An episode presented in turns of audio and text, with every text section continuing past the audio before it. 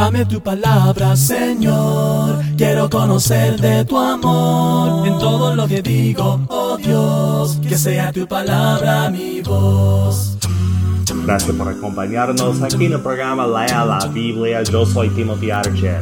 Y yo soy Bruno Valle desde Tegucigalpa, Honduras, con Timothy Archer. Sí, esta semana estamos trabajando juntos en Tegucigalpa. Vamos a aprovechar el tiempo para grabar unos programas eh, porque siempre hay una dinámica distinta cuando estamos juntos. Sí, no claro. decir buenas ni malas, pero hay una dinámica distinta. Hoy vamos a ver un rey que a mí me fascina, es el rey Usías. Usías. Usías. Usías llegó a ser rey a los 16 años. Wow, jovencito. jovencito. Y reinó 52 años. Eh, Así que para muchas personas era el único rey que conocía. ¿no? Ajá, sí. Y, y, eh, realmente cuando eh, eh, vemos su reinado, vemos tantas cosas interesantes. Su nombre en hebreo significa el Señor es fortaleza. Su madre fue Jecolías, que reinó eh, por eh, unos cuantos años ella, me parece, ¿no? ¿O no? No, estoy es la- confundido la mamá, es la mamá. Eh, es cierto, es cierto. No, no digo nada. Pero Usías reinó eh, 52 años. Bueno, los logros de Usías son sumamente importantes, al tal grado que el cronista no pierde ningún tiempo para mencionarlos eh, y eh, trata de hacer cierto énfasis. Me gustan los énfasis. Me gustan los énfasis. Él, contestó- él conquistó varias ciudades, entre ellas Elad, para eh, reincorporarla a Judá, dice el 26.2 de segundo de Crónicas. Y también al inicio de su carrera emprendió una campaña contra todos los enemigos de su papá, los filisteos, árabes, los amonitas, moabitas, etcétera. Entonces, eso es lo que nos dicen los libros de Crónicas, en segundo de Crónicas y segundo de Reyes también. El versículo 8, por ejemplo, de Crónicas 26 habla elocuentemente del éxito de Usías cuando dice, llegó a tener tanto poder que su fama se difundió hasta la frontera de Egipto. Ya cuando la Biblia menciona eso, nos está dando a entender que realmente este era un hombre impresionante como, como, como gobernante, Claro. administrador de la nación y tenía, por supuesto, gente que lo respaldaba. Uno de sus, eh, de sus preocupaciones fue fortalecer la defensa de la ciudad. Y dice que estableció en la ciudad algunas torres de vigía, y no solamente en la ciudad, también en el desierto. Eh, y hizo una cosa muy importante. Eh, hasta ahora eh, eh, que, que recuerdo esta lectura me impresionó. Construyó abastecimientos de agua porque le gustaba la agricultura. Sí.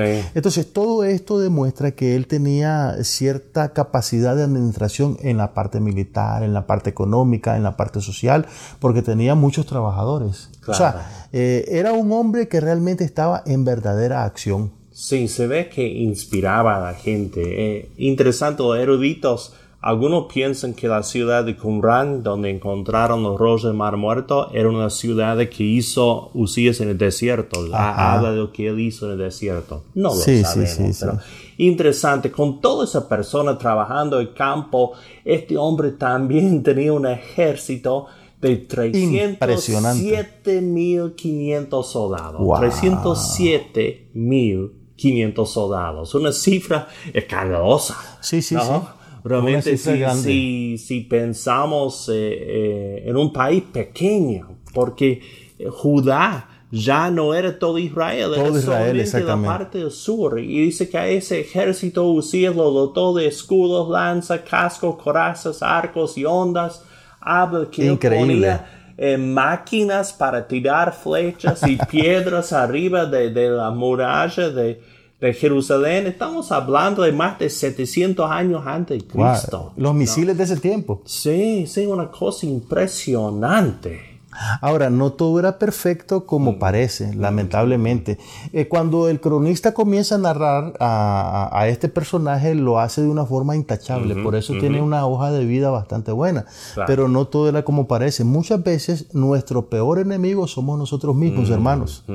Y Usías se llenó de vanidad, de autosuficiencia y fue humillado por su propia arrogancia, su vanidad, su, su, su ego.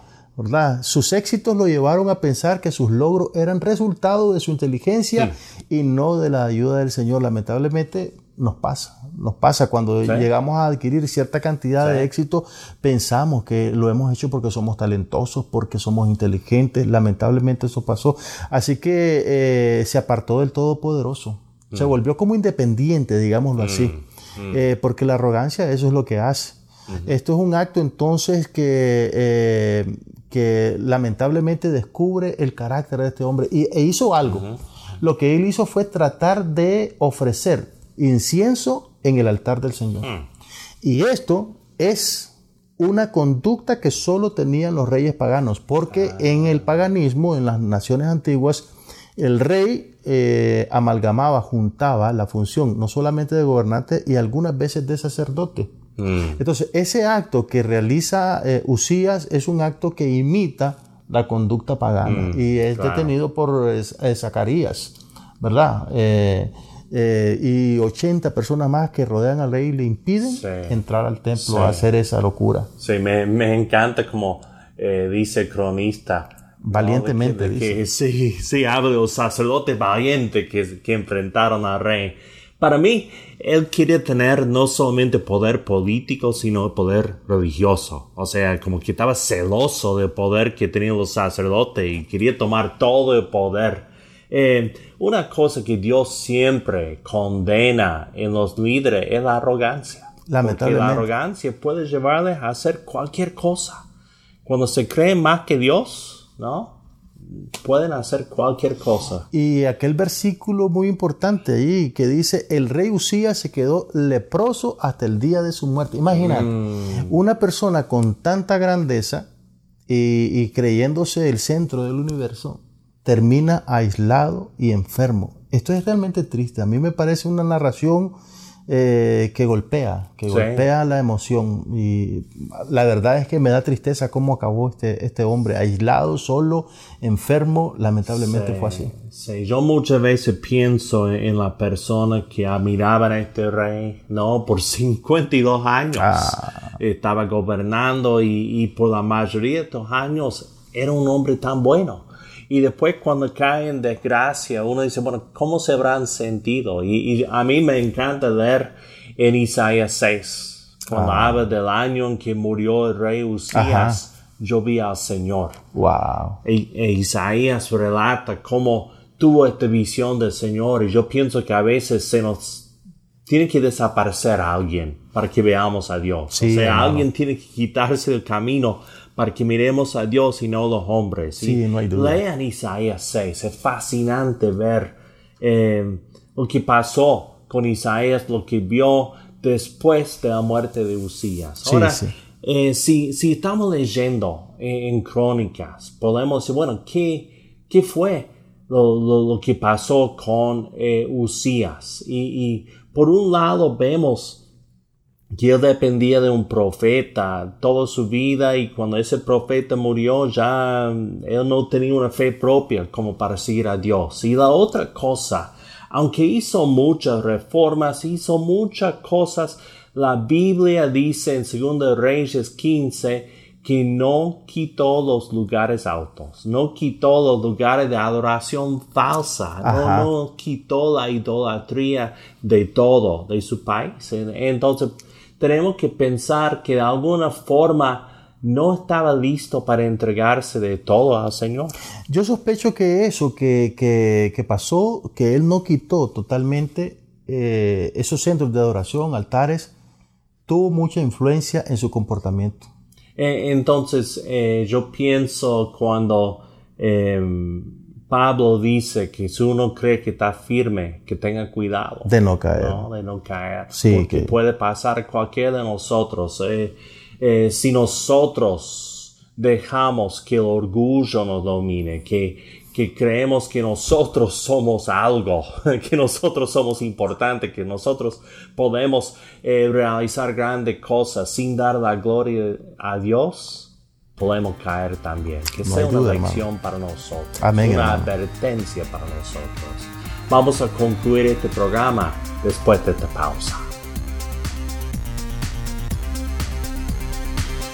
Esto es el contexto en 60 segundos. La palabra contexto viene del latín contejido, La idea es de una tela tejida. Si uno saca un hilo del tejido, arruina la tela y el hilo suelto no le da mucha idea de cómo era la tela original. Así es en el estudio bíblico. Si sacamos una frase, una oración, un pasaje entero de su contexto, pierde su sentido original. ¿Cómo podemos respetar el contexto de un pasaje bíblico? Primero nos fijamos en el libro donde se encuentra y leemos el resto del capítulo.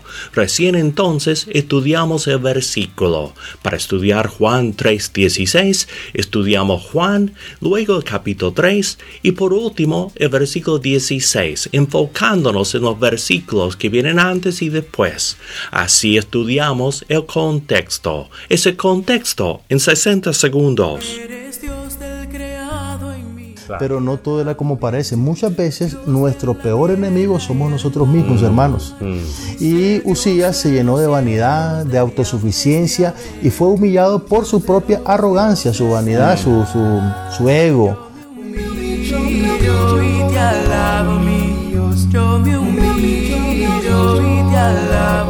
Nos pasa cuando llegamos a adquirir cierta cantidad de éxito, pensamos que lo hemos hecho porque somos talentosos, porque somos inteligentes. Lamentablemente eso pasó. Así que eh, se apartó del Todopoderoso. Y aquel versículo muy importante ahí que dice, el rey Usías se quedó leproso hasta el día de su muerte. Imagínate, mm. una persona con tanta grandeza y creyéndose el centro del universo, termina aislado y enfermo. Esto es realmente triste. A mí me parece una narración eh, que golpea, que golpea la emoción. yo muchas veces pienso en la persona que admiraba a este rey, ¿no? Por 52 años ah. estaba gobernando y, por la mayoría de estos años era un hombre tan bueno. Y después cuando cae en desgracia, uno dice, bueno, ¿cómo se habrán sentido? y a mí me encanta leer en Isaías 6, cuando ah. habla del año en que murió el rey Usías, yo vi al Señor. Nuestro Dios y Padre, te damos gracias por tu Hijo Jesús y su sacrificio en la cruz. Pedimos que nos laves de nuevo con la sangre de Jesús, perdonando nuestros pecados y limpiándonos ante tus ojos. Pedimos, oh Padre, que nos hagas santos en tu vista. Padre, bendice a cada persona que esté escuchando este programa. Esto rogamos en el nombre de Jesucristo. Amén. Para que veamos a Dios. o sea, alguien tiene que quitarse del camino para que miremos a Dios y no los hombres.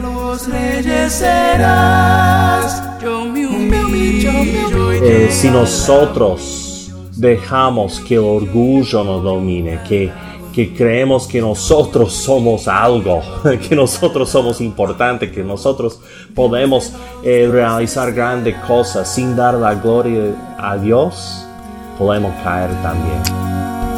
Quiero animarle, amigo mío, a tomar unos momentos cada día para leer la Biblia y meditar sobre lo que lee.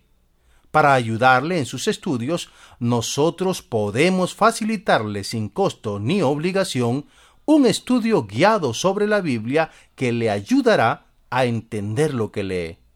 Nuestros oyentes de Cuba pueden hacer su pedido a la siguiente dirección.